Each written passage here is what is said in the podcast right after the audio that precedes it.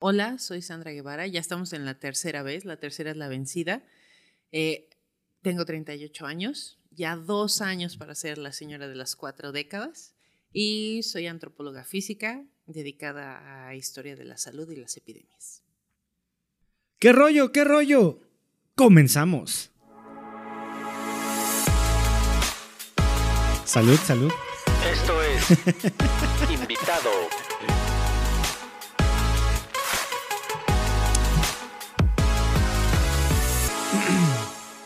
Sandra, muchas gracias por venir a este capítulo especial. Eh, eres la, el capítulo número 100. Gracias a ti por la invitación. No sé qué he hecho, que, que tengo el gusto de, de, estar en este número 100.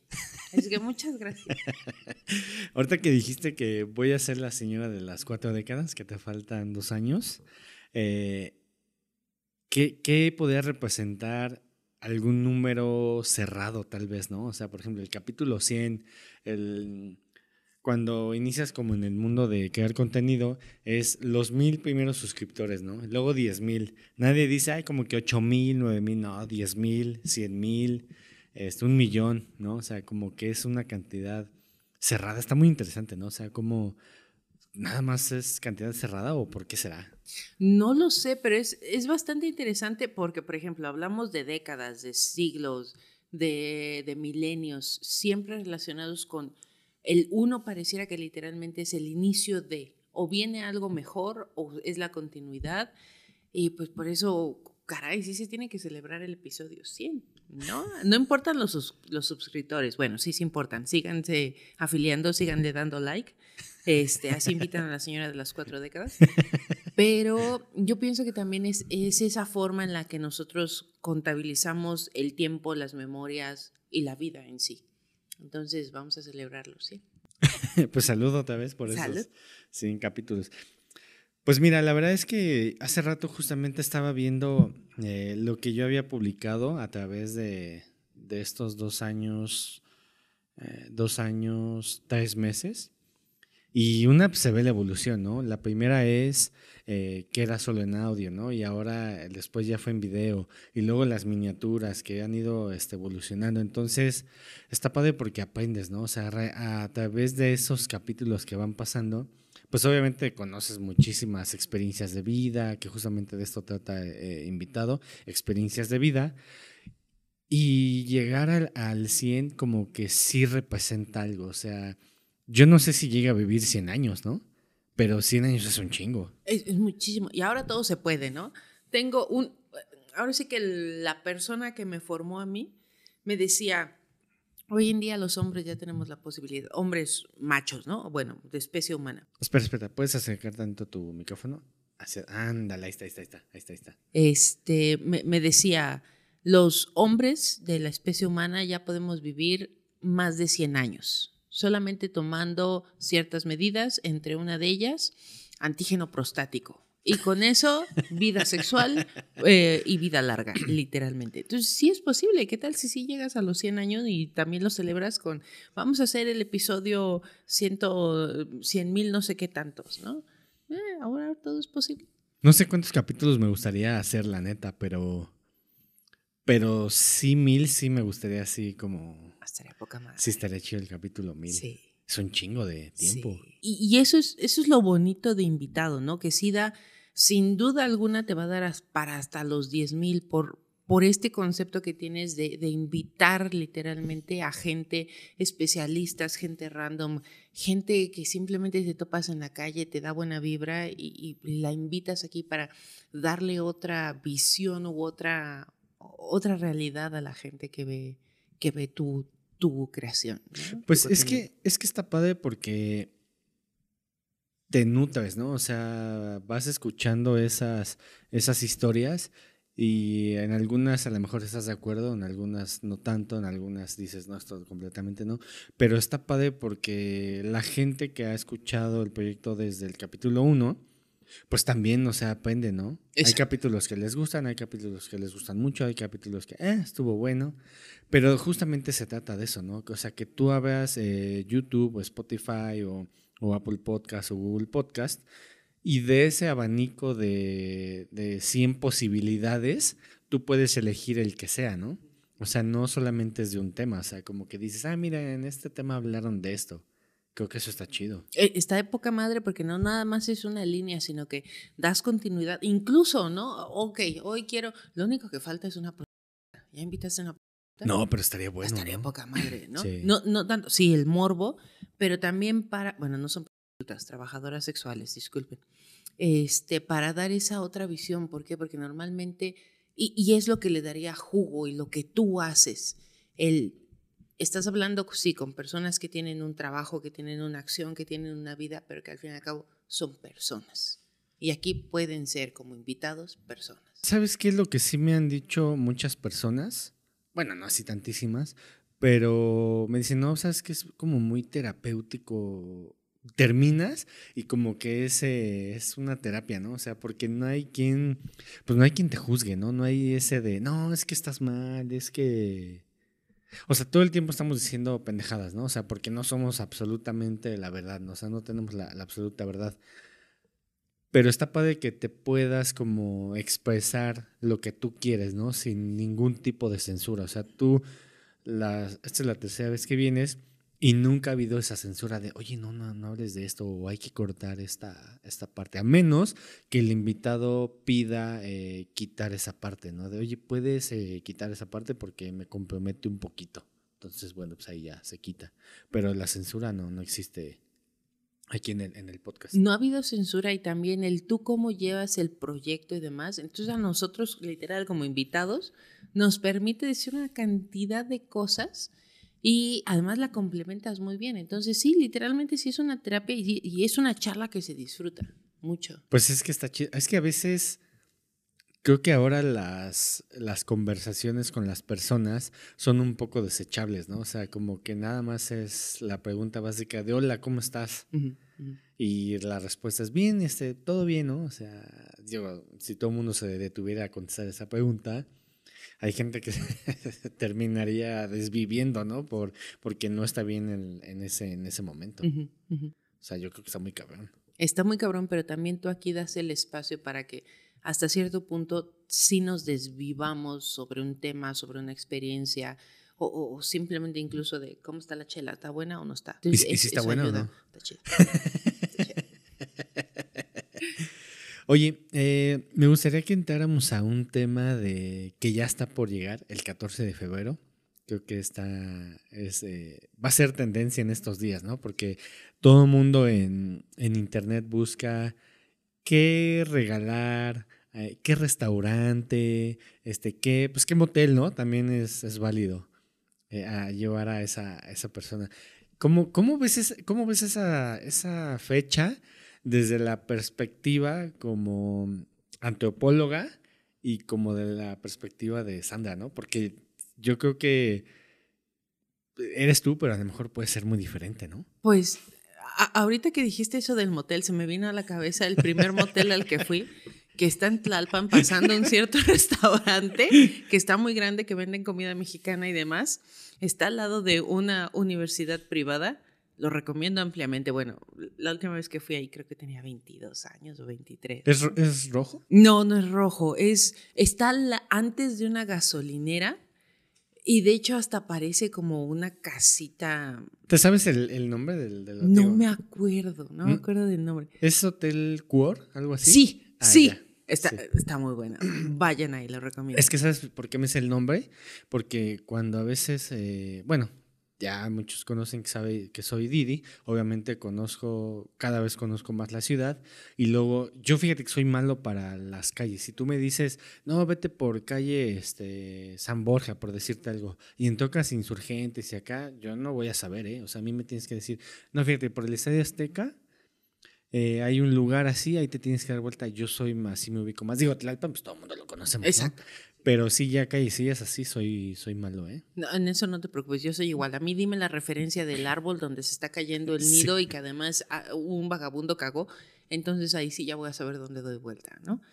Pero, pues bueno, ¿qué te puedo decir del 14 de febrero? Yo sí pienso que es una fecha muy bonita, ¿no?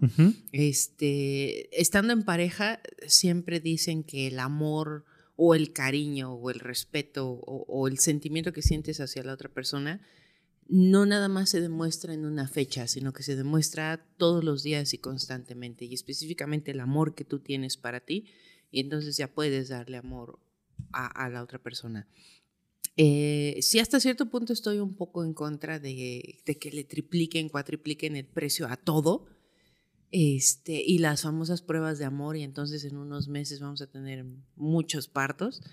Pero yo sí lo siento o lo pienso muy bonito porque tienes un día en específico para, se me hace hasta cierto punto como un día de carnaval.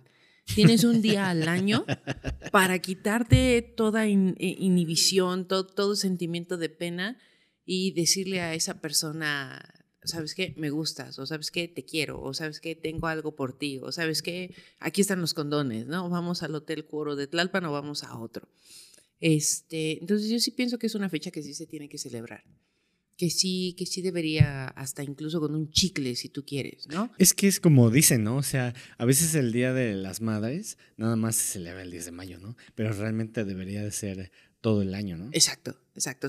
creo que es a donde quieres llegar, ¿no? Sí, sí, sí, sí, es algo que se celebra constantemente, pero específicamente teniendo una fecha, el 14 de febrero, pues sí, tómalo como carnaval y desiníbete de todo y dile a esa persona que, este, que te atrae, que te gusta, que sientes algo, no lo voy a hacer yo.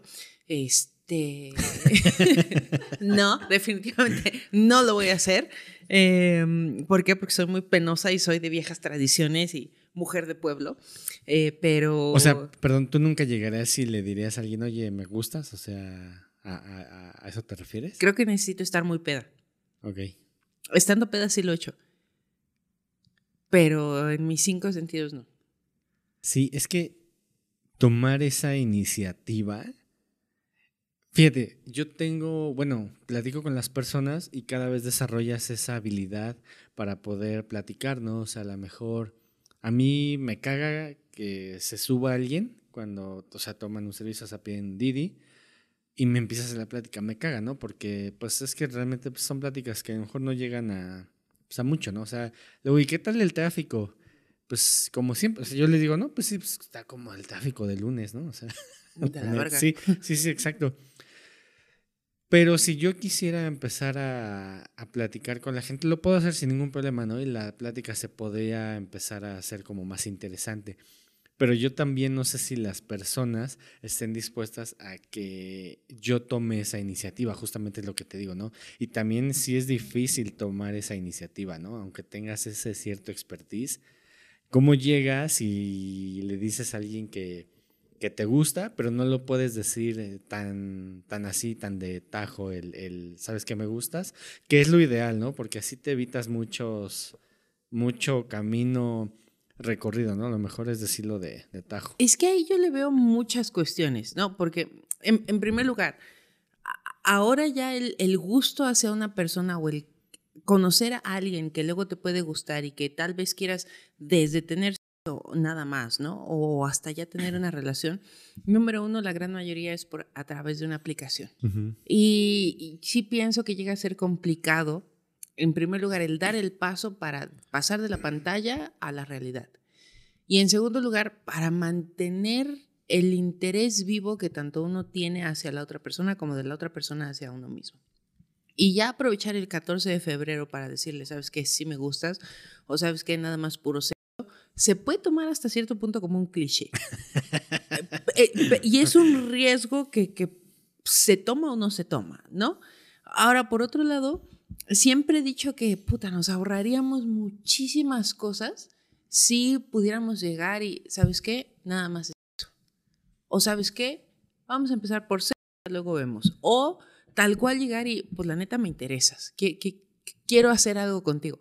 Pero no sé por qué llega un punto en el que ya nos da tanto miedo que nos digan, nos da más miedo que nos digan quiero una relación contigo a que nos rechacen.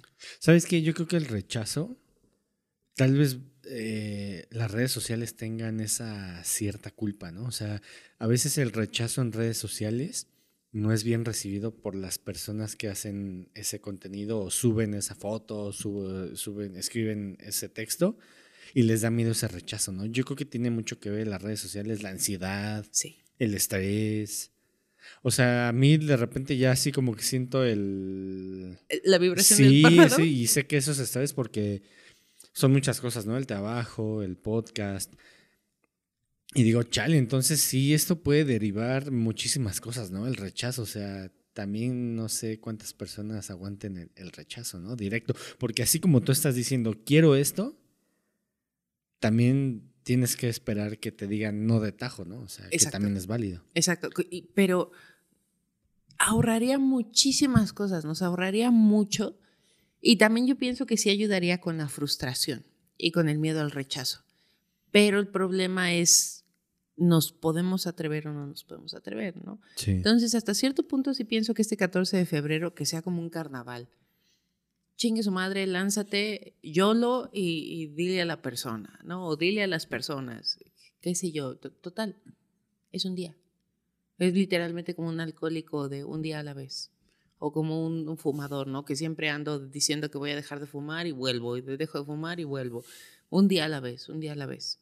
Entonces yo creo que también, si somos capaces de eso, entonces también yo pienso que, ¿por qué entonces no si la, supongamos que la persona nos dice, sí, yo también quiero lo mismo. ¿Por qué no entonces también trabajar en un día a la vez, en construir una relación, construir un vínculo, construir algo con esa otra persona? Y no nada más con la otra persona, sino también con uno mismo. Porque pienso que también es algo que se nos olvida mucho. Pensamos que el amor es de la otra persona hacia uno y lo que tú haces contigo mismo para dárselo a la otra persona y para dártelo a ti mismo, ¿no? Muchos dirán que eso es muy, muy individualista, que eso es mucho ego. No lo es. Es también el deja de depositarle a la otra persona todos tus complejos, todos tus miedos, todas tus inseguridades, trabaja en ti y ten una relación con la otra persona. Y si eso no funciona, bueno, no funcionó porque porque simplemente no funcionó. Y eso no significa que no estés capacitado para amar ni para tener una relación, ¿no? Y aprovecha el día, chingada. No todos los días te regalan tulipanes que cuestan 500 pesos más caros de lo que realmente son. O Ferrero Rocher con, con un moñito, que por tener un moñito, entonces ya te suben el precio. Ferrero Rocher patrocina invitado. o, no todos los días te invitan al cuor, a, la suite. A la suite. Uh, que nos pasan el techo, ¿no? Entonces, pues hay que aprovechar lo que hay. Oye, y a ver, a ver, quiero indagar más. ¿Y esa primera vez que fuiste a ese hotel? ¿Qué onda? O sea, ¿sí, está chido? O sea, ¿está chido el hotel? ¿O, cómo lo ¿O cómo percibiste esa primera vez que, fuiste a un motel? Porque es muy interesante, ¿no? O sea, porque hay una. Bueno, yo maté una historia que de niños nos fuimos a meter a, a un motel y empezamos a tocar las las puertas, ¿no? Ahora yo, si estaré yo en un motel y tocan la puerta, pues te sacas de onda, ¿no? O sea, como que dices, ah, cabrón, ya quieren que nos salgamos o, que ya, ya pasaron mis tres horas, pago otros 250. pues fue algo muy bonito, la verdad, porque fue con mi primer novio. Este. Y, y e, en sí de lo que yo me acuerdo fue. Es, es del olor. No porque oliera a sexo y a fluidos, ¿no? sino porque olía rico, realmente olía rico. Ok. Y porque esta persona se preocupó que fuera un, un espacio y un ambiente en el que yo me sintiera bien, que, que, que, me sintiera cómoda. Entonces estuve investigando y demás lugares. Y me acuerdo, pues yo tenía 19 años, él tenía 23. Y, este, y me acuerdo que me dijo, vi que este estaba muy bien. Y yo todavía haciéndole la broma, porque tengo la característica que cada que me pongo nerviosa, empiezo a decir pura pendejada. Este, hago bromas muy ácidas y de mal gusto, pero es completamente por los nervios que tengo. Entonces me acuerdo que cuando entramos a este lugar, le digo, ya estuviste aquí, ¿verdad, cabrón? No, no, estuve investigando, ya estuviste aquí, ¿verdad? No, pero yo estaba muerta de nervios. Y oh, me acuerdo que me llamó mucho la atención el espejo en el techo, eh, el, el, espejo en toda la, la pared y que estaba muy limpio. Y para ese entonces estaba barato, la verdad. Y no te ponían límite de tiempo, ni tres horas, ni seis. Ah, o sea, antes no había límite de tiempo. No, era todo lo que quisiera, esto hacía huevo, ¿no? Y con pubertos de entre 19 y 23 años, fue buena acción. El recuerdo que yo tengo. Entonces sí lo recomiendo. Fíjate que hace poco fui a dejar a Sí, fui a dejar una pareja a un hotel. No entré, pero los dejé como en la banqueta. Y yo creo que la chava tenía como 18, 19 años y él también como de la edad, ¿no? O sea, pero pues yo siempre le digo, va aquí, sí. Entonces yo le dije, no, pues hotel, no me acuerdo cómo se llamaba, es ahí en Escapotzalco. Hotel tal, ah, no, que sí. Entonces veo que se bajan, eh, bueno, se baja la pareja y tocó el semáforo. Entonces como que se fueron, este, como que no entraron, como que se siguieron más adelante. Y yo me di vuelta y, los vi como a mitad de la calle. Y veo que se regresan y se meten. Entonces yo creo que, no sé si le dio pena, la, les dio pena que yo sabía que iban a entrar, pero no sé, está muy raro. O sea, me, me dio mucha curiosidad decir, ¿Por qué no? O sea, ¿por qué, este, o sea, cuál sería el, el problema, no? Puede ser la edad, puede ser que sí, hay, hay, muchísimos tabús alrededor del sexo, ¿no? Ahorita ya esta edad es, sí, le puedes decir a una persona de, oye, vamos al motel, sí, vamos a cuál, a ese va, y te metes y empiezas a saludar a todo el mundo, aunque no lo conozcas, antes de que nos salude el extraño que vaya en el coche, entonces nosotros lo saludamos para que se saque de pedo. Ya sí, ¿no? Y uno no sea, es ya, ya te diviertes y lo ves de otra forma, pero cuando son, yo pienso que cuando son tus primeras experiencias sexuales, de que vas a un hotel, de que buscas un lugar donde realmente te, te sientas seguro y protegido y puedas tener disfrute, sí, por todos los, los estigmas y, los tabús que tenemos, tratas de despistar. Y ya pasa un momento en el que ya, la verga, vamos, vamos a lo que vamos. No, no importa si me ve el vecino, si me ve quien me vea. Yo vengo a lo que vengo y tú no. Adiós. sí, la neta sí. Sí, creo que, y también creo que esos tabús están poco a poco disolviendo, ¿no? O sea, creo que ahora ya es como más, pues puedes hablar más de esos temas, ¿no? O sea, incluso hasta con personas más, pues más jóvenes. Sí puedes hablar, pero del sexo en sí puedes hablar, pero hasta cierto punto y esto lo, lo, platico por, con, conocimiento por los estudiantes que tengo, que están desde los 15 años hasta los veintitantos. Este, sí hablan libremente del sexo, pero por ejemplo, no hay este cuidado de higiene sexual y, y en sí de, de, salud sexual, ¿no? Y es algo que digo tan básico como el, bueno, ¿te lavas los dientes? ¿Te, te, te bañas? Eh, tienes, un cuidado hacia tu persona y ahora sabes poner un condón. Sabes qué es lo que se hace si se rompe el condón, si se queda dentro del condón, o incluso si, van a tener prácticas anales. Sabes qué es lo que se debe de hacer para que entonces el orificio esté limpio y no haya riesgo de una infección, eh, ya sea vaginal, de pene o, o, cualquier cosa. Entonces sí, sí hablan de sexo, sí hablan de placer pero hay un desconocimiento muy grande de, salud y de higiene sexual. Que eso no se imparte en las escuelas, ¿no? O sea, es muy difícil, ¿no? O sea, ahorita que lo estás tocando, pues sí, no, no hay como esa materia de sexualidad, pero como dices, ¿no? Higiene, higiene sexual y, todo eso. Algo tan simple como eh, hace unos años salió un estudio en la Ciudad de México, ¿no? De si los hombres independientemente de preferencia sexual, se lavaban o no el ano. Y más de un 20% dijo que no se lavaba el ano porque, porque eso era de una preferencia sexual, ¿no? específicamente de homosexuales. Y dices, bueno, pero es que esa es higiene básica. No, no tiene que ver con si te gustan los individuos de tu mismo sexo. No, es simplemente cómo mantienes limpio tu cuerpo. Y cuando les preguntaban, bueno, ¿y por qué razón no tienes esta higiene anal? Eh, lo que respondía la gran mayoría es que eso no se toca, porque entonces eso me hace a mí gay. ¿En qué momento el limpiarte para tú estar bien se considera una preferencia sexorótica. Que le hagan como los perros, ¿no? En el piso. Que se e, exactamente, ¿no? O que se empiecen a lamer. para que no se toquen. Exacto, sí, porque lamerse, ¿no? Eso sí les va a gustar. Este, y dicen, no está nada malo, no hay ningún problema, ¿no? Ahora sí que me preguntan mis alumnos, bueno, pero es que, ¿qué es válido que te guste? Pues todo, y si lo vas a hacer con alguien más o con más personas, pues que esté consensuado si no, va, y si ya vas a recurrir en una agresión. Pero pues no tiene nada de malo. Y es, lo vuelvo a decir, es tu persona, es tu cuerpo. No es. Primero estás tú antes de, de, los demás, ¿no? De atraerle a alguien más. Sí, estoy totalmente de acuerdo. Sí, y también hay mucha desinformación. O sea, creo que parte de eso es el no por. Digo, para no mencionar la, la palabra, ¿no? O sea, creo que sí nos quedamos a veces con esa, con esa imagen. Y es que, ¿cómo no quedarse con esa imagen si el no por es una industria gigantesca? O sea, yo creo que muchos programadores, o sea, mucha gente que se dedica a Big, Big Data y todo eso, desearían estar en esa industria por la cantidad de datos que se mueven. Sí, sí.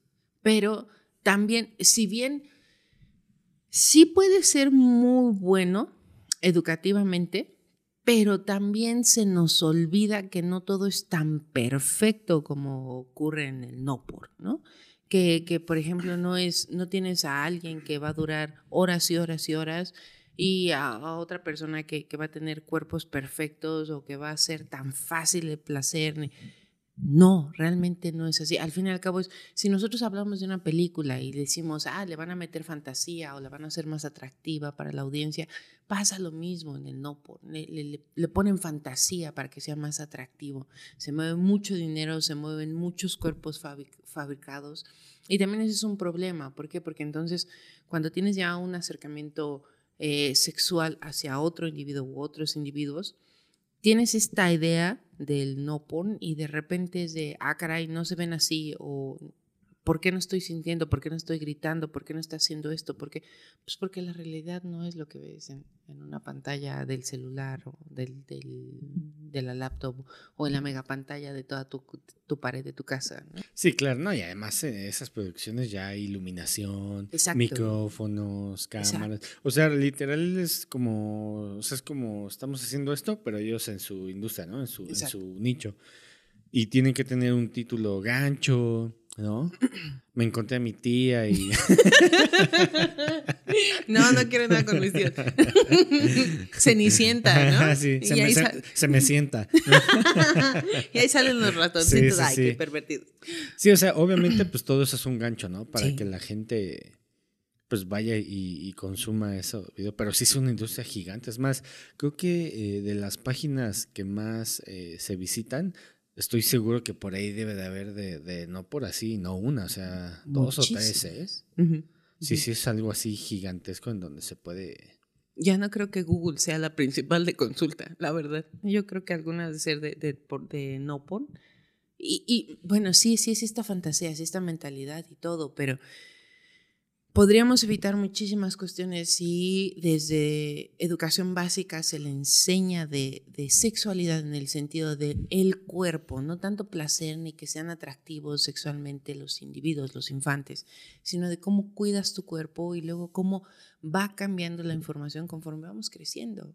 Entonces no tienes unas prácticas las cuales ya rayan en una agresión o en una violencia. Sí, la neta, sí. Sí, creo que nos falta mucho como como sociedad para estar plenamente en pues entendiendo esos temas de, de, raíz, ¿no? Como es el tema de la comunidad, ¿no? Es un tema tan complejo que no alcanzamos todavía como a comprenderlo y todavía escuchas ahí en la calle, ay, mira, es este amanerado y este y cosas así que dices, no, pues es que eso ya no va, o sea, ya no tiene ni por qué mencionar, ¿no? O sea, desde ahí, o sea, es algo tan básico que yo lo, lo puedo notar pero creo que ese es el inicio de, que puede ser el cambio de, muchas cosas. Exacto, y, parte de, algo tan básico como, como, el respeto. El respeto a tu persona, el respeto a, los demás, ¿no? Eh, no importa cuerpo, no importa preferencia sexoerótica, no, no importa absolutamente nada. Es al fin y al cabo el respetar a otro ser humano. Sí, la neta, sí, estoy totalmente de acuerdo. Fíjate que me gustaría tocar un tema bastante interesante que no le he eh, comentado, mi mamá tiene cáncer y la operaron y le cáncer de, estómago. Entonces la operaron, le quitaron el, tumor y va a tener este quimioterapias, ¿no? Entonces, de ahí detrás de cámaras eh, me estábamos eh, comentando eso y salió el tema que pues que tú puedes, bueno, tú estudias enfermedades y eso Y algo que comentaste que se me hizo muy interesante es que el cáncer no es como algo tan moderno, ¿no? O sea, que tiene añísimos. O sea, eso me, me voló la cabeza porque si ahora eh, las personas se van porque no fue detectado a tiempo, en ese tiempo no se sabía ni que existía eso, ¿no? E, exacto, hemos encontrado, bueno, más bien los antropólogos físicos, que son los que se dedican a estudiar enfermedades que dejan una marca en el hueso, bueno, que se pueden diagnosticar por las marcas, han encontrado registros de cáncer desde hace 7000 años, ¿no? específicamente en el esqueleto, en el fósil de una mujer, este, que por las modificaciones que se vieron en esternón y en costillas, se presume que tal vez esa mujer falleció de cáncer de seno, un cáncer de seno ya bastante desarrollado. Le tenemos hablar de cáncer es yo creo que lo mismo que hablar de diabetes. Inmediatamente pensamos que ya se perdió la batalla y que la persona se va a morir. Pero por fortuna sí ha habido muchos cambios en la medicina, en la mentalidad de las personas. También depende mucho en qué, en qué momento o en qué estadio se detecte. Por fortuna tu mamá, bueno, se, detectó temprano, se quitó el tumor, se quitaron las células, viene otra terapia. Eh, mm, si bien se ha progresado mucho, hay muchos casos en los que se sigue experimentando con las personas, pero sí es algo que traemos ahora sí que la especie humana desde hace bastante tiempo. ¿Por qué? Las razones siguen siendo muy dispares. Vas a tener a todo el ámbito médico científico diciendo que simplemente las células se salieron de control y entonces empiezan a sobreproducirse. Y, pero también por el otro lado tienes a personas las cuales dicen que un sentimiento, un susto, una depresión muy grande, una preocupación, un, un no disfrute de la vida es entonces lo que provoca el cáncer. Yo pienso que estos dos extremos que tenemos en cuanto a una razón o una explicación, no es que estén peleados el uno con el otro, sino que se pueden complementar muy bien. Es lo mismo que la medicina complementaria y la medicina de, los hospitales, de la bata blanca. No nada más porque recibas quimioterapia, entonces no puedes acudir a acupuntura o a herbolaria o a reiki o a chakras al fin y al cabo no le hacen daño a nadie. Y eso ayuda a la mentalidad de la persona, al estado anímico y puede, definitivamente puede potencializar los medicamentos del ámbito científico que está recibiendo. Eh, cómo se trataba, incluso nosotros podemos hacer un estudio de cómo se trataba el cáncer en, épocas antiguas, ¿Por qué? Porque siempre nos dicen que el cáncer es una de las enfermedades modernas, ¿no? Eh, específicamente del siglo XIX, del 1800 para acá. Y este caso de esta mujer de hace 7000 años que tenía marcas de cáncer de, seno, pues nos está diciendo que es algo con lo que hemos convivido, ¿no? O de que ya desde que el ser humano pisó este, este planeta, ya venía, ¿no? O sea, ya estaba lo, pues, ya estaba dicho, escrito. Exactamente. ¿Por qué se produce? Pueden ser una y mil razones. ¿Por qué se le da a una persona? Pueden ser una y mil razones. La calidad de vida que puede tener una persona con cáncer, por ejemplo, tengo una amiga muy querida, eh, la cual su papá desarrolló un tumor, cáncer en el cerebro, y el señor vivió más de 15 años pero también hay otros casos de, personas con cáncer de, eh, perdón, con tumores cerebrales y específicamente cáncer, las cuales no llegan a, sobrevivir más de tres meses. Eh, ahora sí que es una enfermedad multifactorial que tenemos como especie humana desde hace muchísimo tiempo y que sí seguimos tratando de investigar cómo detectarla, por qué se produce y cómo detenerla. ¿Tú crees que en algún punto eh, se puede encontrar esa cura o ya la hay? La verdad lo desconozco completamente. ¿Se ha, ¿Se ha modificado mucho la industria médica? Sí, sí, sí, es un hecho, pero también, por ejemplo, se, se, dice que el medio ambiente, los cambios climáticos, la contaminación, la alimentación, está relacionada con ciertos desarrollos de cáncer. Entonces, ¿qué tendríamos que cambiar? Si se descubre la cura y se dice que tiene que ver con la alimentación, entonces, como seres humanos, como población y como sociedad, tenemos las capacidades para cambiar la alimentación de todos los ciudadanos y que entonces eso detenga un cierto tipo de cáncer o todos los cánceres. Si se está hablando de contaminación, entonces somos capaces de cambiar todas las fuentes contaminantes para que entonces eso no altere nuestro cuerpo. No pienso que haya una sola cura en sí, sino que son, son muchas curas o muchos aspectos los que hay que O sea, tendría que haber entonces, como dices, no una, y dependiendo el cáncer y qué factor, tendría que haber esa cura. Exactamente, y allí es un problema muy grande, ¿por qué? Porque es lo que no tanto desde la medicina, sino desde las ciencias sociales, decimos, es que la medicina no puede tratar a todos los seres humanos de la misma manera. ¿Por qué? Porque cada individuo es distinto. Tiene, si bien todos tenemos intestinos, pulmones, corazón, ojos, bilis, páncreas y demás, pero el cómo vivimos nuestra vida, cómo somos nosotros, cómo nos vivimos en relación a los demás, hace entonces que tengamos una biología única. Y la medicina debería entonces desarrollar medicamentos y terapias únicas para cada individuo, pero eso implica muchos costos. No, pues imagínate con el COVID, ¿no? O sea, que tuvieron que hacer una, una este, vacuna universal, que eso implicó, o sea, eh, según yo hubo empresas involucradas que no estaban, su nicho no era la farmacéutica y se aventaron a hacer que el empaque, que todo eso, ¿no? O sea, dejaron de hacerlo a lo que se dedican para apoyar a la ahora sí que a la humanidad o, salvarnos, ¿no? Y está muy cañón, o sea, como ese abanico de posibilidades es extenso, ¿no? Porque hay muchísimos tipos de, cánceres, ¿no? O sea, no sé ni cuántos hay, la verdad lo desconozco, pero hay demasiados. De, todo lo que conforma el cuerpo humano, ¿no? De dedo, de, cabeza, sí. De todo. Entonces dices, wow, ¿cómo...? Sí se pueden dedicar a estudiar cada uno, pero lo vuelvo a decir, el que se le haya presentado un cáncer específico a una persona no significa que por las mismas razones se le va a presentar a otro. Sí. Entonces, es muy específico.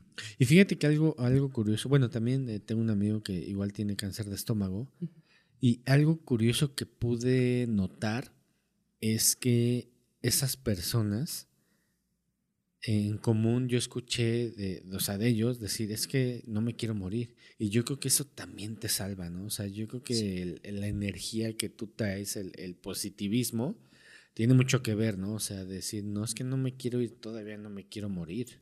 Fíjate que, bueno, como bien lo dices, ¿no? Yo, yo me dedico a estudiar salud y enfermedades, específicamente en siglo XVI. Y hay algo que se menciona mucho, la actitud desde entonces, la actitud que tenían las personas eh, hacia la enfermedad o hacia la muerte. Le tenemos mucho miedo a la muerte y eso específicamente en México es algo que venimos arrastrando desde culturas prehispánicas. Si bien la muerte la vemos como un, un aliado, un no se acaba la vida, pero sí le tenemos mucho miedo. Y esta actitud de no me quiero morir, quiero buscar algo, todavía no, es, yo pienso que sí es algo prehispánico que tenemos en México y ayuda muchísimo. Entonces ya decimos que, que, la cura o, la terapia, eh, la medicina para el cáncer, para la diabetes, para cualquier condición, está trabajando cuerpo y mente. Es algo muy curioso porque desde que René Descartes separó eh, mente y cuerpo para su estudio y para entenderlo, nosotros pensamos que cuando es una enfermedad, ejemplo cáncer de estómago, solamente se debe de atender el estómago de una persona, pero no también se debe de atender la salud psicológica y el que las personas, los pacientes digan, no me quiero morir. Entonces tienes cuerpo y mente trabajando unidos para poder ayudar a la persona. No significa que eso sea la cura absoluta, pero sí le da un empuje al sistema inmune y a la actitud que entonces puede darle una mejor calidad de vida a la persona. Sí, claro, o sea, creo que si tú tienes esa, esa mentalidad positiva, sí logras muchas cosas. O sea, yo siempre he dicho que tú puedes lograr cosas atrayendo, o sea, decir, a ver, no, pues me gustaría ir a París, ¿no? Entonces, si lo estás pensando constantemente va a pasar, pero digo, necesitas trabajar para pues generar ese dinero y ir a París. Pero las cosas se van dando. No sé si te ha pasado que visualizas algo y de una u otra forma sucede, ¿no? O sea, tienes que trabajar, pero no sé si te, te, ha pasado. Sí, sí, sí, sí ha pasado que literalmente te lo propones y haces todo lo posible para que se cumpla, desde ahorrar dinero, desde algo tan tonto, ¿no? Que es lo que todos los seres humanos hacemos el 31 de diciembre, mientras te estás empacando las 12 uvas, propósito número uno, bajar de peso uno pensaría es lo más pendejo del mundo porque a la semana lo vas a dejar.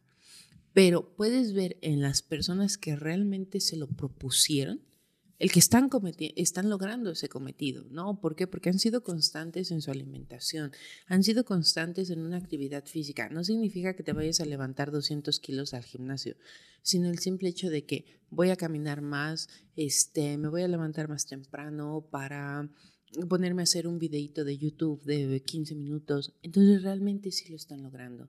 Y esa es la actitud. Tú te propones algo y haces todo, no nada más porque lo decretes, entonces te vas a ir a París. No, esas son pendejadas.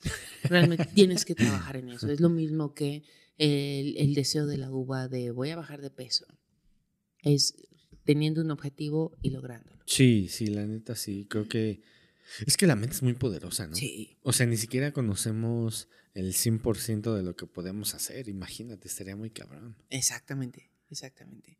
y no son esas mamadas de mover el teléfono. no, sino simplemente de disfrutarte a ti mismo y disfrutar la interacción que puedes tener con otras personas y con el medio ambiente en el que estás. Entonces, qué chingona experiencia de vida sería eso. Sí. Y fíjate que yo siento que le hemos ayudado a, a mi mamá de alguna manera haciendo no, todo va a estar bien, échale ganas, eh, pues tienes que seguir aquí. Sí. Y creo que eso sirve, o sea, creo que eso sí ayuda bastante a la, a la, a la persona. Sí, simplemente, y son casos muy diferentes, ¿no? Pero cuando uno se siente bajoneado, el que hay muchos memes que dicen, que llegas con un amigo y le dice, oye, estoy triste, y el amigo te dice, no estés triste, a huevo, santa cura. Tal vez es una pendejada, pero el que una persona te dé un ánimo en una situación no tan desgastante ni tan, tan catastrófica, o no, bueno, no catastrófica, sino tan impactante como ya un cáncer, ayuda. Y ahora que ustedes tengan esa actitud positiva, anímica hacia tu mamá, obvio, la, la, la apoya muchísimo a que ella misma no se rinda y diga, bueno, venga, ¿qué más sigue? Sí, claro. No, y fíjate que el 31 ella se sentía mal, se sentía muy mal el 31 de diciembre. Y ya pues festejamos, estuvimos ahí un rato y ya nos fuimos, ¿no? Y después el día 3, o sea, tres días después, fue al hospital y ya se quedó internada, la operaron, todo bien. Este, y una, en una de esas visitas perdón, yo le dije, oye, ¿te gustaría que volviéramos a celebrar Año Nuevo? Mm. Y dice, ah, sí estaría chido, ¿no? Entonces ya cuando salió, este, volvimos a celebrar este año nuevo y ahí nos ves afuera del departamento, este, pidiendo posada, ¿no? como se hace, eh, como si fuera una posada, ¿no? Que se, fue muy raro porque era como el 15 de enero o 11, algo así, ¿no? Una fecha que no tiene nada que ver. Pero a lo que voy es que ese tipo, yo creo que de actos o de querer replicar algo que ya pasó, pues está chido, ¿no? O sea, es como un nuevo comienzo porque yo tengo entendido que el cáncer en el estómago, en, en, esta parte, la gente se, se pela, o sea, son cánceres muy, muy agresivos. Sí, sí, sí, llegan a ser muy violentos y muy rápidos. Eh, que eso no quiere decir que todas las personas tengan el mismo, más bien se consuman o sean tan invadidas por el cáncer tan rápido. ¿no? Por lo que estás diciendo, ¿no? Que cada quien es diferente. Cada quien es diferente, ¿no? Pero bueno, si en este caso específico de tu mamá ya le extirparon el tumor, el, el, es un festejo a la vida, ¿no? Tal vez sea muy viva la gente y muy positivo y mucha gente diga después de escuchar esto que es una verdadera pendejada. Pero si tú te levantas y dices a huevos otro día, ya con eso te está dando un cambio completamente distinto de lo que vas a vivir. Puedes odiar a tu jefe, puedes querer mearle el tanque de gasolina al jefe, ¿no? Por desgraciado. O, quieres querer renunciar al trabajo. Pero eso de levantarte con una actitud de decir a huevos otro día, ¿se puede? Te ayuda muchísimo. Ahora, con una persona la cual pasó por un tratamiento, por una operación para una extirpación de tumor de estómago por un posible cáncer, entonces el que se vuelvan, o más bien se le den todas esas actitudes positivas por parte de los suyos, de su núcleo más cercano, hace maravillas, sin lugar a dudas. Sí, claro. No, y mi mamá no es el, es el segundo, imagínate. Uy. Sí, o sea, sí, y, por ejemplo, ahora también a mí me preocupa que, porque ya ves que puede ser genético, que uno pueda desarrollar cáncer. O sea, si te pones a pensar, ¿no? De chale, y si, y si me toca y si no, y si no aguanto o algo así, está cañón. Te pones a pensar, pero eh, no significa realmente que mm, porque los papás lo padecieron, entonces nosotros como hijos lo, lo vamos a padecer. ¿no? Este, lo platico hasta en clases, hasta con el taxista, con todo el mundo. Eh, a, mí me operaron hace ya siete años de una fístula perianal. Esto es lo más maravilloso y morboso del mundo. El ano, eh, sí puedo decir ano, o, digo siete arrugas, o sin esquinas, o, cuál de todas digo. Este, tiene glándulas las cuales lubrican el excremento al momento de, defecar. ¿Para qué? Para que entonces no quede excremento en el esfínter anal y no se, no se pudra y entonces afecte el, el esfínter. Pues resulta que una de estas glándulas, a mí por colitis, que me daban diarreas extremas, dejó de funcionar. Se, tapó y se reventó. Entonces me tuvieron que quitar la fístula. Bueno, la glándula. Esa es una fístula perianal. Pues resulta que mi papá tuvo exactamente lo mismo. Yo sí me quedé pensando, madres, estoy teniendo lo que, estaba, lo que tuvo este señor. Eh, desde hace unos dos, tres años eh, empecé con malestares de artritis.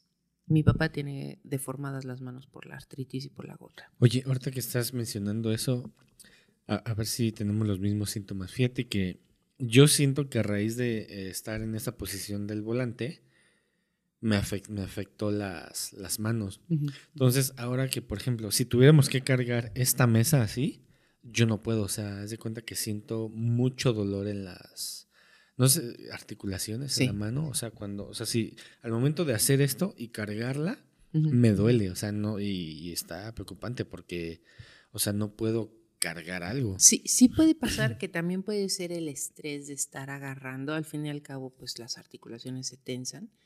Eh, algo que, que, sí es muy característico en, en, la artritis, específicamente en las manos, se empiezan a modificar, a enchuecar, ¿no? Y en mi caso son estos dos dedos este, todo ah, sí, el, el, menique, ¿no? Ajá, Todo el mundo me dice que pues es por escribir. No, es, realmente porque se están enchuecando. Y es muy curioso porque si el agua está fría, entonces duele. Si hace frío, literalmente duelen las articulaciones. En los dedos, los huesos que tenemos eh, son falanges y los puedes sentir o los puedes diferenciar cuando flexionas que son tres flexiones, entonces son las falanges proximales, mediales y distales. Y es justo entre la falange, las falanges donde tenemos el cartílago, que es donde se inflama el cartílago, el cajoncito o el cochoncito, y eso es lo que duele. Este, pero bueno, entonces sí puede ser que lo tuyo sea la tensión de, estar manejando, o si podríamos ver ya más ahora sí que en específico, si se hinchan o no se hinchan las articulaciones o qué.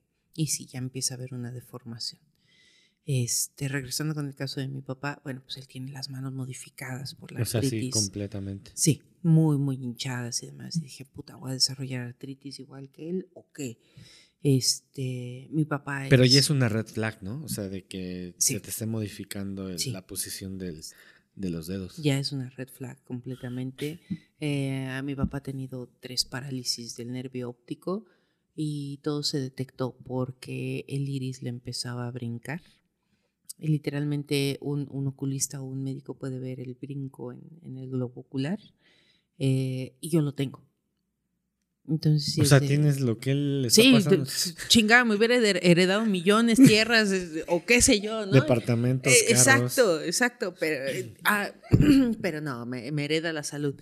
Pero también por otro lado, yo no tengo la vida que, que tuvo mi papá, ni yo no soy él. Entonces sí, podemos tener una predisposición genética, pero eso no significa que sí lo vamos a tener nosotros. ¿no? Eso, eso yo creo que es algo que le ha faltado mucho al sector médico, el decir, no porque tu papá, tu abuelo, tu abuela, tu tatarabuelo lo tuvieron, entonces tú lo vas a tener. Sí, claro. Porque no son los mismos factores ni es la misma vida. Entonces, nosotros nos estamos provocando otras chingaderas peores, ¿no? Este, pero no significa que entonces vivamos lo mismo que vivieron nuestros papás o abuelos. Oye, ¿y tiene cura la artritis? ¿O hay algo que se pueda hacer desde ahorita? Se hay ejercicios tal cual, ¿no? Para que muevas las articulaciones y, entonces no, no sea tan degenerativo, tan, tan modificante. Eh, pero en sí no, no hay una cura en específico. Bueno, hay medicamentos y también hay muchos tipos de artritis. Este, dependiendo qué tipo de artritis tengas, se puede tomar un medicamento o se puede desarrollar una terapia. Wow, ese es un abanico de posibilidades, ¿no? O sea, de que justamente la artritis, pero hay muchísimos tipos de artritis. Yo no sabía eso, ¿no? O sea, yo pensé que nomás había uno y, te daba así parejo. No, no es nada más por lavar los trastes con agua caliente, ¿no? O, ah, porque abres la ventana, por planchar o porque abres la ventana, entonces pasa el chiflón y te chinga. No, hay, hay muchísimas. Oye, Y, perdón, ¿y si puede dar por el chiflón? O sea, por eh, agua caliente, agua fría. Es que, es que es interesante porque ¿De dónde salió ese, pues ese mito o esa, eso que nos están diciendo? Es interesante. Sí tiene una explicación y sí puede. Igual que te puede dar diabetes por un susto, ¿no? Eh, porque en el caso de la diabetes, pues el, páncreas eh, segrega muchísimo más bilis y entonces eso puede alterar la producción o la asimilación de azúcares, ¿no? De insulina específicamente. Y en el caso de la artritis, esto de lavar los trastes con agua caliente, pero que el clima esté frío, ¿qué es lo que hace en sí? Tienes un ambiente caliente el cual va a inflamar el cartílago entre las articulaciones y de repente lo haces o lo cambias a un ambiente frío, se contrae la articulación. Entonces esto literalmente de, de inflamar y desinflamar es lo que puede afectar las articulaciones. En el caso del chiflón, del, del ventarrón que puede pasar, es cagadísimo, ¿no?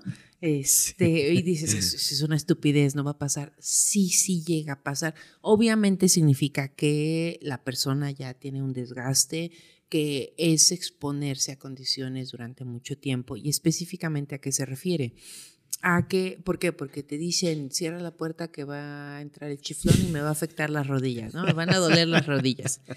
¿Por qué? Porque normalmente las rodillas, los pies, los, en época de frío, los tenemos cubiertos, ya sea por un pantalón, por una manta, por un rebozo, por alguien sentado, qué sé yo, ¿no?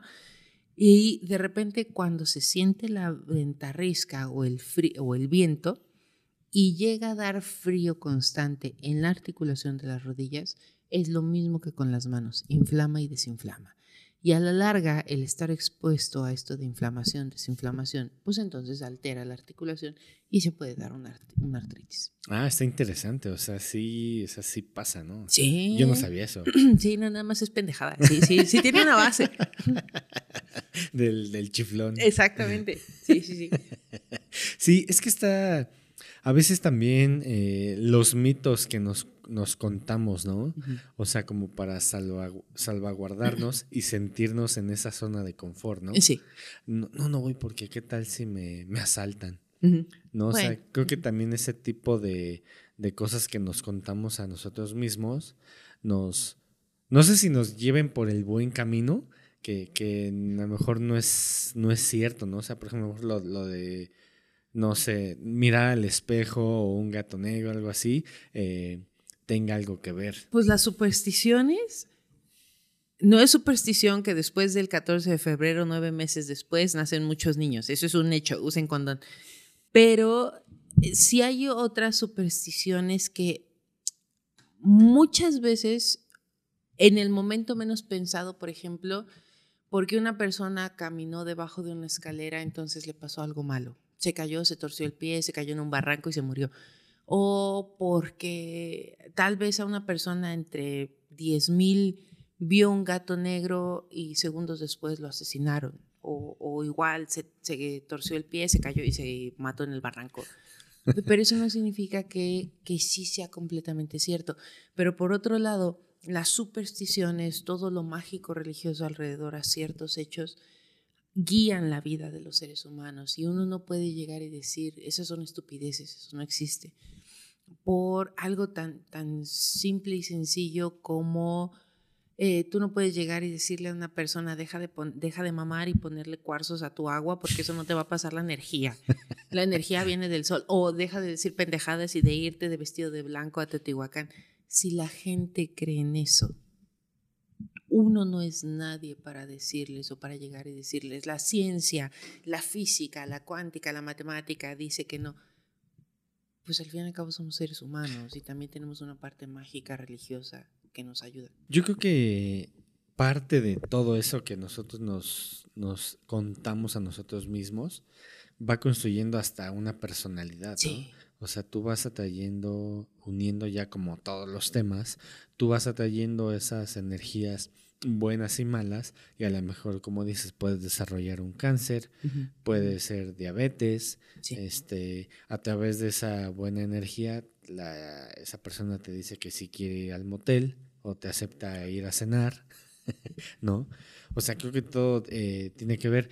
Yo lo, que te quiero preguntar, esas eh, creencias, por ejemplo, del gato, del espejo, ¿es desde mucho tiempo atrás tú que estás investigando en esas épocas, te has eh, visto ese tipo de información? ¿O ese es como más nuevo porque eh, mientras el ser, humano, el ser humano no se mantenga ocupado, empieza a pensar pendejadas, ¿no? Eso es un O sea, mientras más tecnología y más comodidades tienes, empiezas a pensar cosas que a lo mejor ni siquiera tenías que haber pensado, ¿no? Por decirte algo.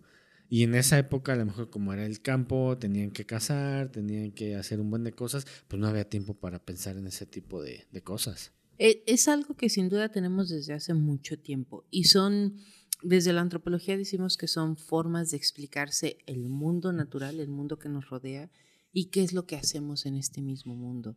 Uno pensaría, bueno, un gato negro es de mala suerte, pues qué tiene que ver con cómo me explico a mí mismo y qué es lo que hago en este mundo.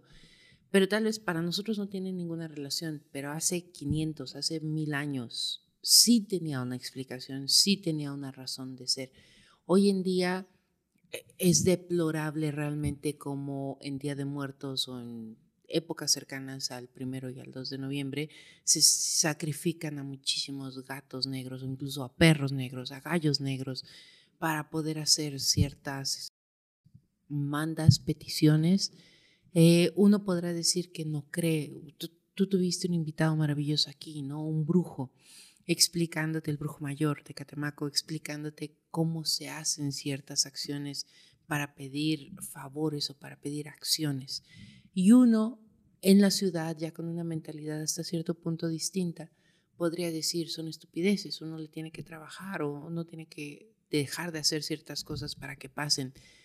Pero al fin y al cabo puede ser que no creas en el gato negro, pero si se te cae la sal en la mesa, entonces la agarras y te la avientas por el hombro o la agarras toda y la echas en el fregadero para que los niños no lloren en el, en el purgatorio. Ah, sí, es, ah, ok, no sabía eso. Sí, no, sí, sí. Cuando se les caiga la, la, sal, la agarran y le echan agua en el, en el fregadero, ¿no? Así no llora ningún niño. Y es una cosa que dices, pero si el Papa reciente ya dijo que no existe el purgatorio ni el infierno, a mí me vale madres. Se cae la sal, la voy y la tiro al fregadero, ¿no? O mi abuela decía, por ejemplo, no dejes los la, la, estufa prendida si no tiene una olla o tiene algo cocinando, porque entonces llamas a las brujas. Ah, chinga, ¿y por qué voy a llamar a las brujas? Pues resulta que a mi abuela se murió su mamá y se quemó su casa cuando ella era niña por una vela. Entonces era un miedo tremendo al fuego. Y les das explicaciones a cosas que sí tienen una explicación científica, si lo quieres llamar así, pero le das una explicación supersticiosa, mágica, religiosa, porque eso también conforma a los seres humanos. Entonces, no es que esté bien o que esté mal, sino en algún momento era la forma de explicarse el mundo y de explicarse a sí mismo. Puede ser que hoy en día no, pero luego salen con la mamada de que si no bailas el TikTok, entonces no, es como nuestra cadena de, Hotmail que si no lo enviabas a 70 mil cabrones ibas a tener mala suerte en el amor, ¿no? Ahora, pues si no bailas el baile, entonces mm, no van a ver el podcast, qué sé yo cada quien, en cada época y en cada situación nos explicamos fenómenos de una manera muy peculiar. Sí, sí, sí, o sea, cada, conforme vamos avanzando de época, van saliendo nuevas mamadas, ¿no? O sea, creo que, eh, pues es que a lo largo de, de, todo este tiempo van saliendo cosas nuevas y luego dices, ay, no manches, sí se la mega mamaron con esa cosa, ¿no? Como el, el famoso chupacabras, ¿no? ¿Te acuerdas? Exacto. Pues éramos niños, ¿no? Y de repente las mamás eh, diciéndote que cuidado porque el chupacabras. hasta tomaban las fotos ahí en el campo de supuestamente cómo se paraba el chupacabras y dices, hoy en día eso es representación del sabbat de las brujas. no me vengan con chingaderas. Fíjate que me gustaría, digo, cambiando un poco de, tema, hay, hay, un tema bastante, bastante interesante y es eh, el mejor amigo, o sea que tiene, cada persona tiene un mejor amigo. Yo no creo mucho como en el mejor amigo. Yo más bien creo que vas teniendo esas personas de apoyo en tu vida en ciertos momentos, ciertos lapsos de tu vida. O sea, puede ser hasta en un funeral, ¿no? O sea, que eh, la pérdida, no sé, dure dos semanas, por así decirlo, y esa persona te ayude esas dos semanas, ¿no? O sea, creo que es un tema pues interesante. Ahí, bueno, y, y se relaciona, ¿no? Con este tema de Día del Amor y la Amistad, no nada más escoger e ir al Hotel Cuoro, también es, es, estar con tu mejor amigo. Y yo qué te puedo decir, em, hay, hay, veces yo creo que los seres humanos nos confundimos porque pensamos que solamente hay un mejor amigo. Y concuerdo en que depende el momento de tu vida, la situación que estés pasando, puedes tener varios mejores amigos.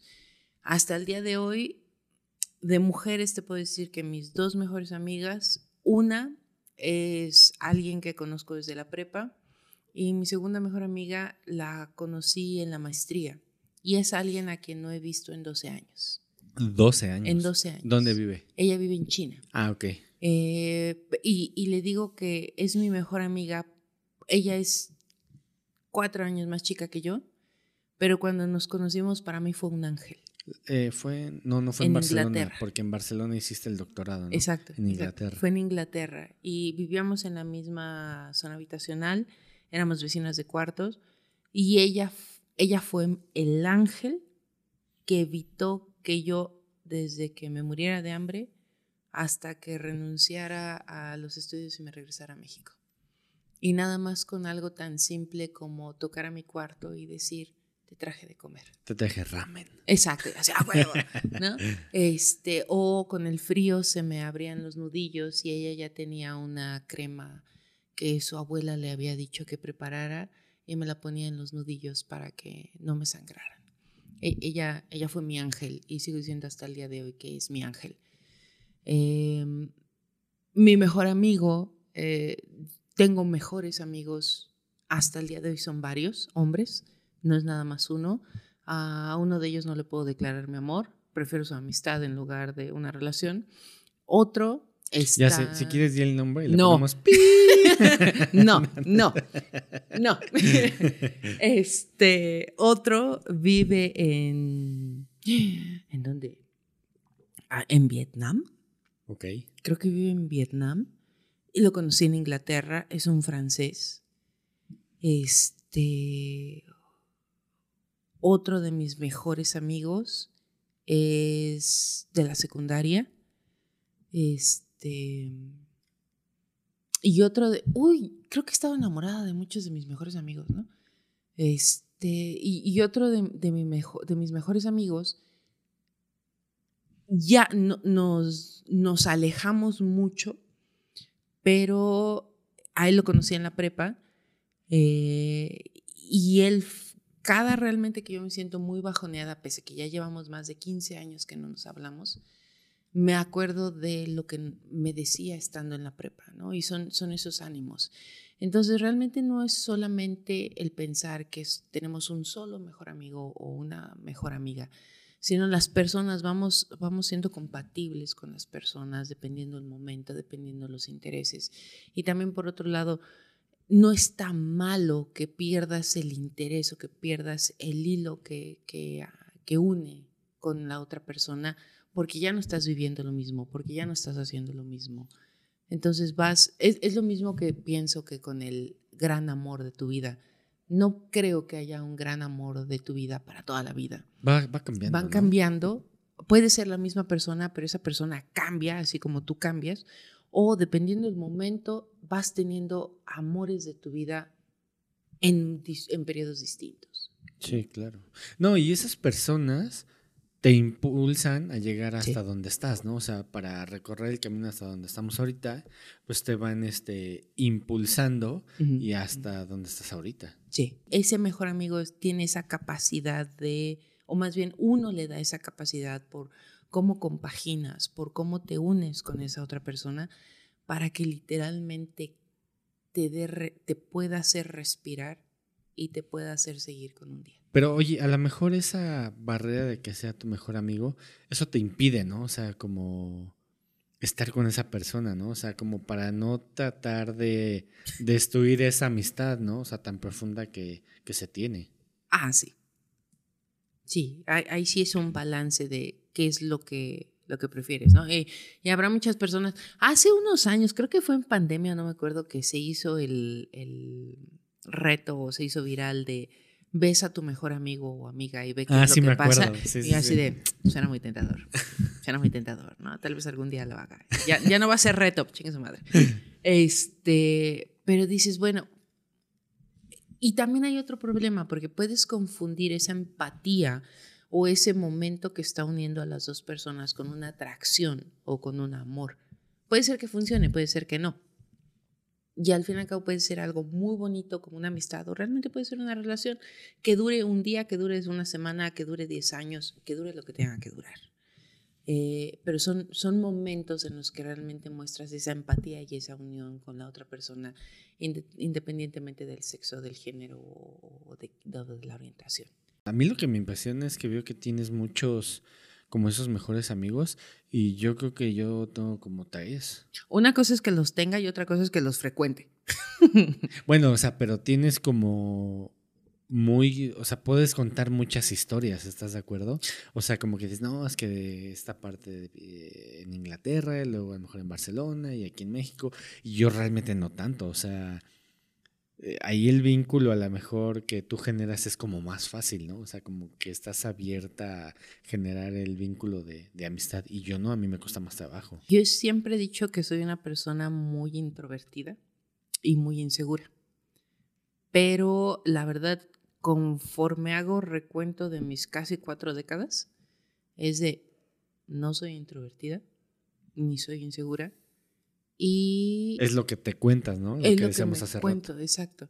Pero sí logro, hay, hay, tengo la mala o buena fortuna de medir a las personas en el sentido de cuánto me puedo abrir con esas personas. O de plano de chingue su madre, como en Topogán, y entonces sí me abro completamente. Y han sido más las buenas experiencias de recibir esa misma apertura, esa misma calidez y esa misma humanidad que las malas experiencias. Entonces eso me ha permitido compaginar con, con varias, varios individuos a los cuales considero muy buenos amigos o mis mejores amigos. ayer o el miércoles veía un meme que decía, he arruinado mi vida muchísimas veces solo por el por la anécdota. Pero qué pinches buenas anécdotas tengo, ¿no? Eso, eso incluye la amistad y, no cagarla diciéndole a mis amigos que me gustan y que estoy enamorada de ellos. ¿Y, qué anécdota has hecho? Bueno, ¿qué has hecho por la anécdota? Que, te, que te acuerdes. este. Digo que se pueda contar, obviamente, ¿va? Vámonos a Inglaterra. ¿Qué puede pasar? Sí, ¿qué, qué puede pasar? ¿Qué puede pasar? No estuve comprometida con un musulmán. Este vámonos a, Barcelona, ¿qué es lo que puede pasar? Casi me caso. Eh, ¿Neta? Sí. Este. O sea, solo por la anécdota de decir, ¿me voy a casar allá? No, no, no tanto así, sino de, pues me fui a hacer el doctorado, pero ahí conocí a una persona. Eh, él, por ejemplo, fue mi mejor amigo. Tuve una relación con mi mejor amigo, viví durante año y medio con mi mejor amigo era maravilloso estar con él, pero no nos llegamos a amar. Entonces, nos comprometimos, nos íbamos a casar, yo me regreso a México y es en ese momento en el que tú no me amas y yo no te amo a ti. Nos llevamos increíbles, se confió en ti ciegamente, pero no te amo ni tú a mí. Vamos a hacer una pendejada. ¿no? Entonces esa también es una anécdota este, ¿qué otra anécdota que se pueda contar? Ya viví la fantasía de, estar con un marinero. Eh, ¿qué, otra fantasía? bueno, no fantasía, ¿no? Sino anécdota. Este. Ponerme pedísima con mi mejor amigo francés en París, recorriendo todos los cafés donde Ernest Hemingway pudo haber estado. Em, o sea, ¿cómo conseguiste? Digo, ¿Cómo conseguiste esa lista o cómo sabía que había Ah, porque soy fanática de ah, Ernest Hemingway. Entonces, cuando mi amigo me llama porque le habían roto el corazón y me dice, ven a París, así, ahí voy. ¿De Barcelona a París? De Londres a París. Ah, de Londres. Ah, estaba en Londres. Este, entonces llego, literalmente él me habla un miércoles, un martes diciéndome, acabo de terminar con mi novia, ven a París. El jueves yo estoy en París yo le decía a mi niño, porque él es cuatro años más chico que yo. Entonces estoy en París, ya llegué mi niño, ¿qué quieres? Y es, él más me voltea a ver y me dice, no, ¿tú qué quieres? Ya te chingaste, yo quiero recorrer, aquí está mi lista de todos los cafés donde Hemingway se puso hasta el huevo, tomó absinte, bailó con p***as, yo quiero lo mismo. ¿Está bien? Lo vamos a hacer. Era invierno en París, Estábamos caminando a menos 5 grados, estaba nevando, pero pedísimos y me llevó a todos los cafés donde Ernest Hemingway se puso hasta el huevo, bailó con y quedó tirado en la calle. Lo único que me faltó fue quedarme tirado en la calle orinada. ¿Cuántos cafés eran? Fueron pocos, fueron siete. Pues no tanto. O sea, en una noche recorrieron siete cafés. Sí. O sea, casi casi que pedías una una chela y... O bueno, eh, lo que fuera. Era realmente un, un expreso con whisky. Ah, ok, o sea, más fuertecito. Hacía frío. Qué buena experiencia, la neta. La neta estuvo de huevos. Pero la mejor fue la del árabe.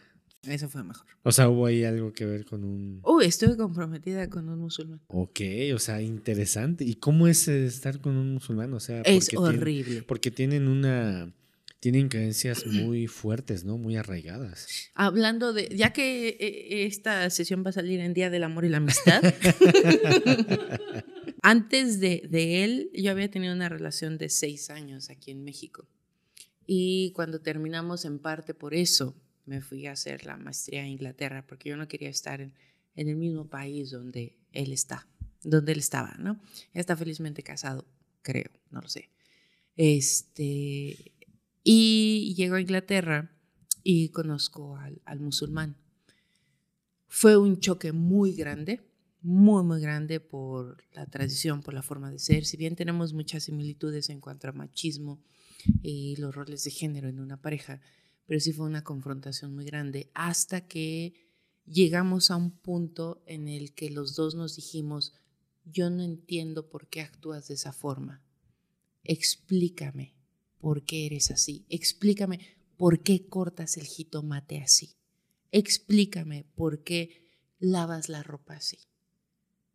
Entonces realmente eso hizo que fuera una, desde mi punto de vista, por el tiempo que duró, fuera una, fuera una relación muy buena, porque tenía a alguien que quería saber de mí, que quería saber por qué me comportaba como me comportaba y que al mismo tiempo me explicaba por qué pensaba por qué era y por qué se comportaba como era. Y era maravilloso porque despertábamos, si él despertaba antes, se iba a preparar el café, estilo turco, bueno, estilo árabe. Eh, llegaba al cuarto con el café hecho, con, con, el desayuno hecho.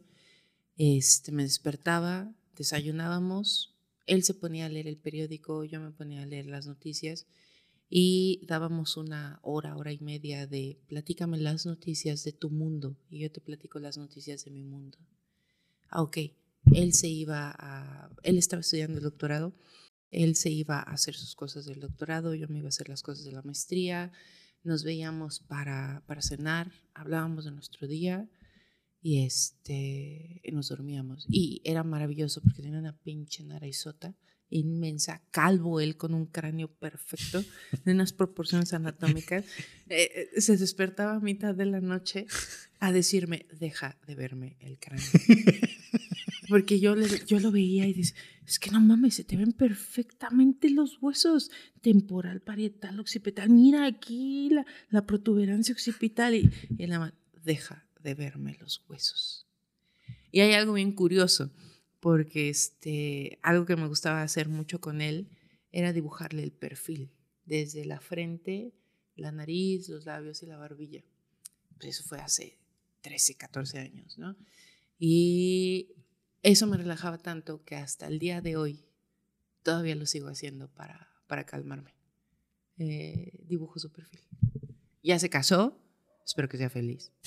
No lo es, pero espero que sí. Qué interesante, ¿no? O sea que conforme pasa el tiempo vamos encontrando esos hábitos, ¿no? Que a lo mejor dibujar el, perfil te, te calme, ¿no? Sí. Y yo creo que marcó mucho en tu vida. Ah, O sea, porque de todas las historias que contaste, te detuviste en esa y fuiste como más, eh, contaste más a, más a detalle. No sé si me estoy equivocando o, a lo mejor las otras de tan fuerte no se pueden contar, ¿verdad? No, no censuran. Pero esa fue la que más te marcó, la de con esta persona. La es, es una de las que más, más me marcó. Hay otra muy buena. Eh, voy saliendo de un bar en Barcelona y una persona se me acerca a pedirme un cigarro. Por el tono de voz me doy cuenta de que es mexicano. Empiezo a platicar con él y después de una hora de estar platicando con él, se abre la playera y me enseña todos los tatuajes de la lucha. Estuve platicando durante una hora y media con uno de los luchas de México que había salido exiliado, protegido para Barcelona. Y que cuando le dije, ya me tengo que ir, Nada más me dice, Sandrita, mientras yo esté vivo, nada te va a pasar. Más te vale, cabrón, porque si me pasa algo, te busco y te corto los huevos. No me pasó nada. ¿Qué, qué carajo tenía que estar yo hablando con un... Pero muy interesante, ¿no? O sea, porque no sé si hablaron como de, después de que te enseñó los tatuajes, me imagino que empezaron a hablar como de, de muchas cosas y ahí es lo interesante que viste la parte humana de él, ¿no? O de, de, no estar pensando en, eh, en donde él estaba, en ese grupo, ¿no? La parte humana, pero también yo siempre digo que el ser antropólogo no nada más es una profesión, es también un estilo de vida. Yo pienso que otra persona, en cuanto le enseñan los tatuajes, se paniquea, lo, lo corre o, o hace algo. Y para mí fue de, estás con un aplica la antropología y sácale todo lo que quieras saber. Hay cosas que digo, puta, ¿por qué me tuve que haber enterado de eso? ¿no? En cuanto a cuestiones ya más violentas, pero también por el otro lado, el, el que yo mostrara hasta cierto punto una actitud tranquila, le dejó hablar de muchas cosas que digo, qué pinche riqueza me acaban de dar. Te aventas un podcast sin ser grabado, ¿no? Literalmente, literalmente. El árabe, por ejemplo, estaba la primavera árabe cuando éramos pareja, me la platicó todo, todo, todo, cómo intervenían los países, los agentes, las personas, cómo estaban gestando toda la primavera árabe. Un amigo periodista aquí en México me dijo, cuéntame eso, eso es oro puro. El cabrón publicó a más no poder, ¿no? Noticias sobre eso. Otra anécdota muy buena, eh, ya más, más personal, estar parada en los arrecifes, no, este, en los reefs, en el declive. Ah, en, las, este, en los peñascos. Ah, ok. En los peñascos del sur de Inglaterra, donde chocaron los, los barcos de, Isabel, de, de Elizabeth I y oler el mar y dar cuenta de que no huele a sal como aquí en México, que huele distinto.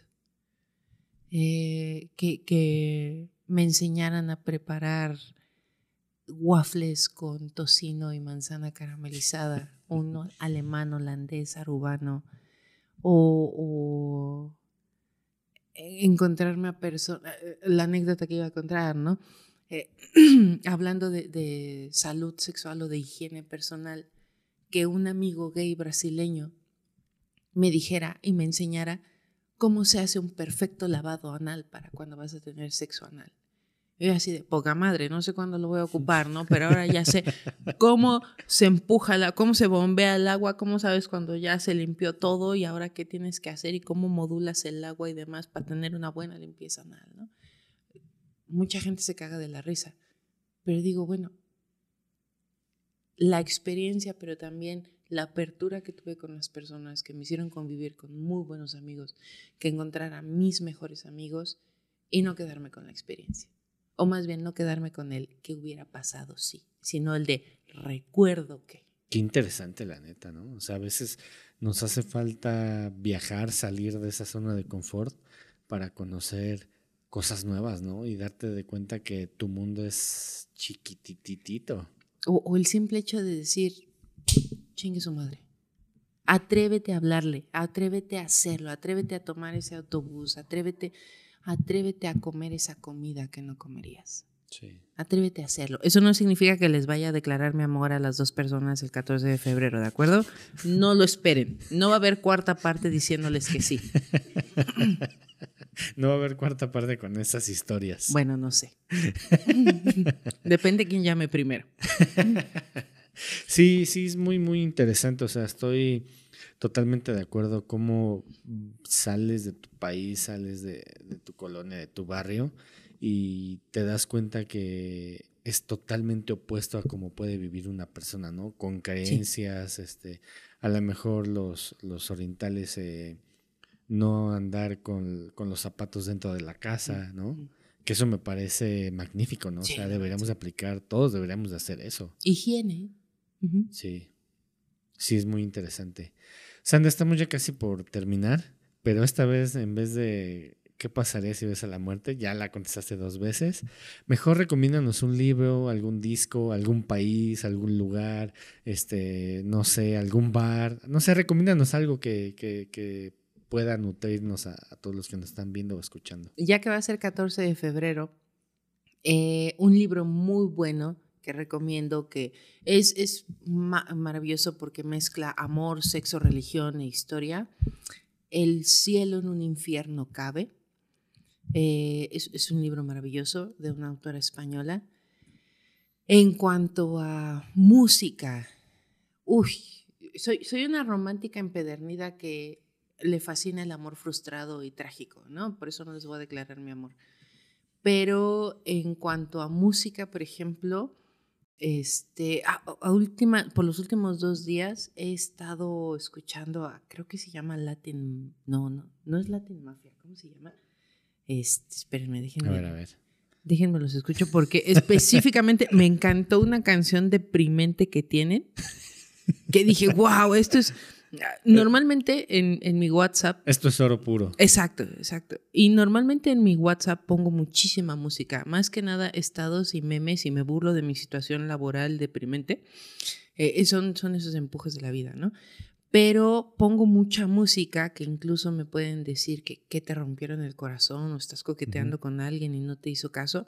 No, es, es curioso porque para trabajar literalmente pongo música que se podría considerar depresiva, me pone en un estado, eh, ahora sí que neutro, y entonces puedo seguir trabajando, leyendo, eh, repasando, escribiendo artículos o preparando conferencias. Y acabo de encontrar hace unos días al grupo Latin Mafia con la canción No digas nada. Puta, te rompe la madre tremendamente. No es para que se la declaren a alguien, ¿no? Porque sí es muy deprimente, muy triste. Este, pero esa me gusta mucho últimamente.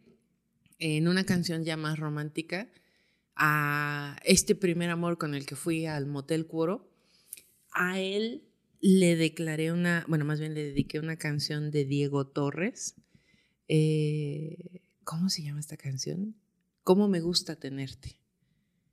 Este, esa es una canción bellísima, literalmente, porque es eh, una persona contando, o más bien cantando, todo lo que había anhelado y soñado en una relación, hasta que llega esa persona que le está brindando todo eso magnífico que tiene él y que puede hacerle sentir a otra persona. Este, en cuanto a pintura, me fascina el arte, ¿no? Eh, hace, un, hace un mes me dieron la oportunidad de dar historia del arte a nivel preparatoria y yo estoy fascinada preparando la clase. O sea, es algo nuevo, ¿no? Es algo nuevo, pero también hago mucha historia del arte por las investigaciones que realizo. Entonces es ahora hablarles. Y uno de mis cuadros favoritos, o más bien mi cuadro favorito, es el entierro de Atala. Es una pintura gigante del romanticismo francés que recomiendo mucho. Es trágica, ¿no? Está representando a una chica muerta porque cuchiplanchó con su hermano. Eh, es, es, todo un drama. Entonces, eso para, para romancear o para ir a, a, pasear con tu crush, el lugar donde te sientas más cómodo. Que puedas ser tú, que puedas conocer a esa persona y ante todo, estaba escuchando un otro podcast, no este, no es competencia en lo más mínimo, no es competencia, y decían que las primeras salidas con una persona son una verdadera mierda. ¿Por qué? Porque no eres tú tratando de gustarle a la otra persona, es viendo si esa otra persona a ti te gusta.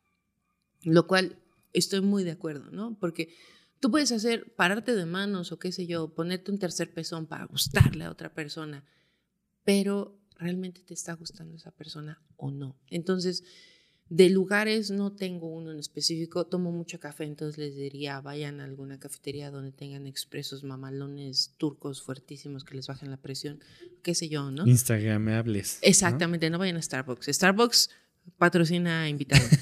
este, pero vayan a un lugar donde se sientan realmente cómodos para mostrarse cómo son con esa persona y decidir si esa persona les gusta o no, a partir de cómo son ustedes realmente.